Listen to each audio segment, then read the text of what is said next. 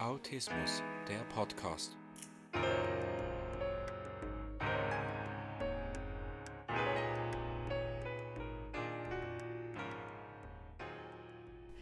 Herzlich willkommen zum Autismus Podcast. Heute geht es um das Thema Essen gehen. Essen gehen mit Autisten kann ziemlich anspruchsvoll sein, also bezüglich eine große Herausforderung.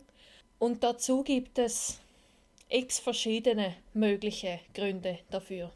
Es gibt viele Menschen im Autismus-Spektrum, die gerne immer wieder dasselbe essen wollen, die so eine, einen Wochenplan oder Tagesplan für sich haben oder haben wollen, der ihren Vorstellungen entspricht oder einfach immer die gleichen Lebensmittel essen oder nur bestimmte.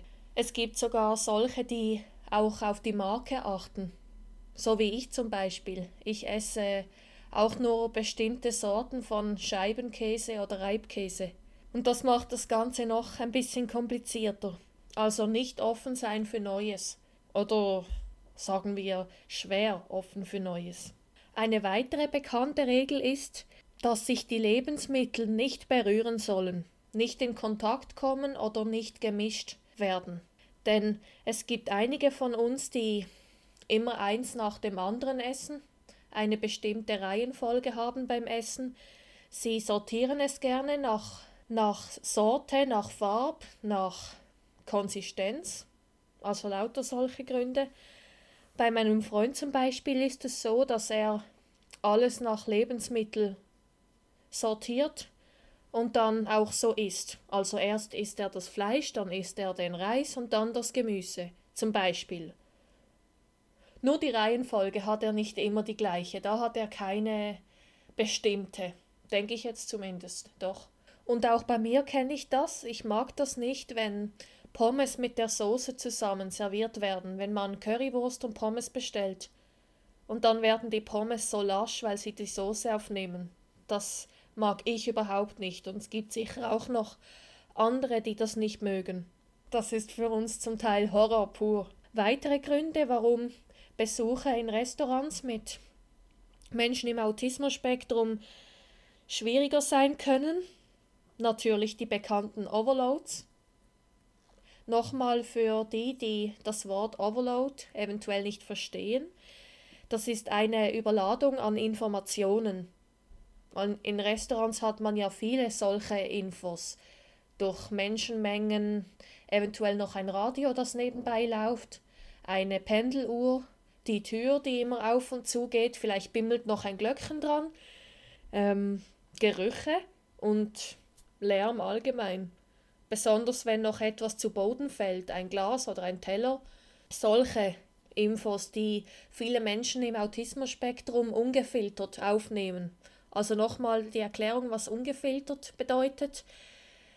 Menschen haben ja normalerweise so ein Filter im Gehirn, also eine Filterfunktion, die dafür sorgt, dass man Wichtiges und Unwichtiges unterscheiden kann und Unwichtiges automatisch ausblenden kann. Menschen mit Autismus können das meistens nicht. Ein weiterer Punkt wären Ängste aufgrund der anderen Wahrnehmung bei Menschen mit Autismus. Als ich ein fünfjähriges Mädchen war und wir in Tschechien essen gehen wollten, hatte ich total Angst vor der riesigen Lampe an der Decke. Dazu noch ein Geruch mit einer Mischung aus kaltem Rauch und Essen. Das roch so salzig und kalt bedrohlich. Das ganze Restaurant wirkte so bedrohlich, auf mich. Und ich hatte da dann Panikzustände. Ich habe mich überhaupt nicht wohl gefühlt. Ich weiß zwar nicht mehr, was ich gemacht habe, aber ich weiß nur eins, dieses Restaurant war für mich die Hölle. Sag ich euch, die Hölle. Aber wenigstens war das Essen gut. Immerhin. Aber Gott sei Dank treffen solche Probleme und Herausforderungen nicht auf alle Menschen mit Autismus zu. Oder nicht alle der genannten Punkte. Heutzutage gehen wir ziemlich oft essen, weil viele meiner Freunden und engsten Kontaktpersonen sind ja Autisten, einige in der Familie noch dazu und da sind wir ziemlich oft im Restaurant Also immer wieder mal, besonders unter Freunden gehen wir gerne und solche Probleme haben wir heutzutage nicht mehr. Außer das mit, dem Re mit den Reizen. Da wird teilweise noch darunter gelitten, aber dann werden einfach Ohrstöpsel reingesteckt und eine Meldung, ich ziehe mich zurück und gut ist. Dann wissen die anderen Bescheid. In Teil B bekommt ihr dann ein paar Tipps, was man dagegen machen kann, dass man trotzdem noch als Familie oder unter Freunden essen gehen kann. Ich wünsche euch bis dahin eine gute Zeit.